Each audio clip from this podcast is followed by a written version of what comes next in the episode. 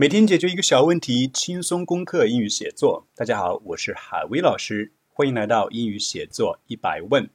我们今天的问题是：好的写作有什么共同特点？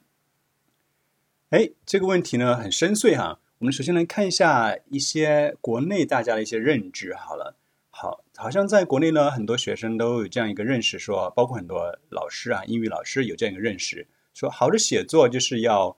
啊，用大量的套句、花哨的套句，然后再用上大词或者难词、生僻词，最好再套上一些比较花哨的语法，比如说同位语、倒装、虚拟语气、过去完成现在时 这样一些东西。你用的越多的话，大伙觉得，哎，你把这三个要素加起来，可能就是一篇好的写作了。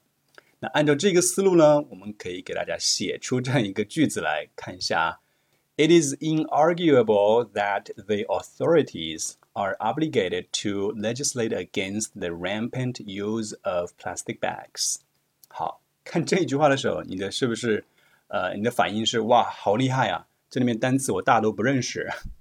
对于即便是我而言呢，我在看这句话的时候，也像在解谜一样，因为觉得好像这里到底真的想说的是什么意思呢？我得一个个的去解决。去破解它才行。那我破解出来呢？这句话它的本质就是：Government should pass laws to limit the use of plastic bags。你看这两句话哪个你看的更加懂呢？就是一一看就能明白它的意思呢？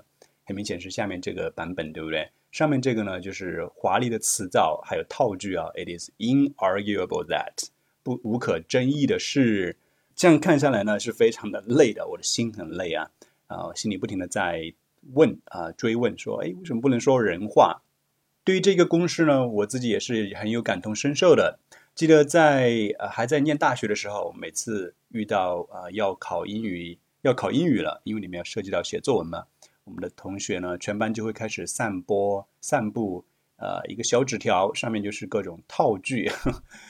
后面英语渐渐的变得更好了，就会发现，哎，其实这个这个这个是对英语写作呢本质的一个误解哈。什么叫英语写作？好的英语写作呢？这里给大家总结了一下，其实写作呢，它的灵魂是你的思想、你的想法，对吧？你的想法是什么？那才是一个写作的核心。那写作的目的呢？我们为什么要写作文？它的目的本质上是让人看懂，啊，你的灵魂，也就是看懂你的想法、你的思想。这才是你的最终目的，而不是玩文字游戏。比如说上面这一块用到了非常多的，对不对？你看这个 the authorities，干嘛不直接说成 government 就好了，对吧？你的作文变成了一个文字游戏了，那你的整个写作呢就步入歧途了。我们可以试想一下，你在生活中如果遇到一个人，他满口都是成语的话，你的第一反应是什么？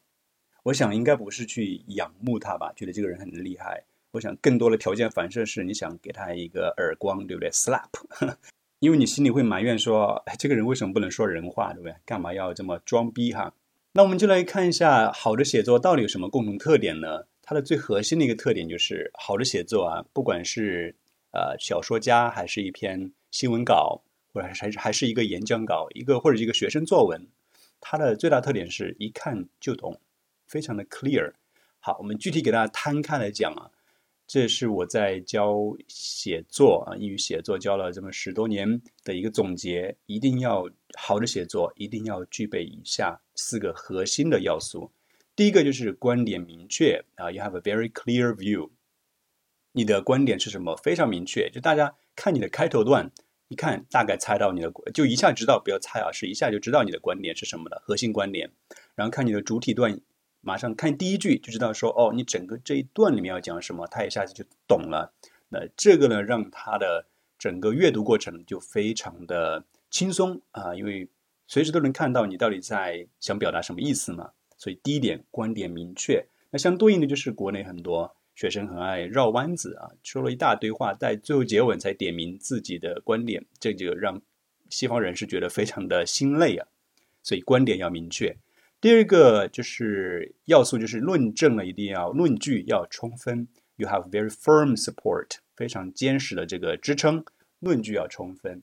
体现在哪里呢？你的大论点、你的核心观点下面有小的分论点去支撑它，对不对？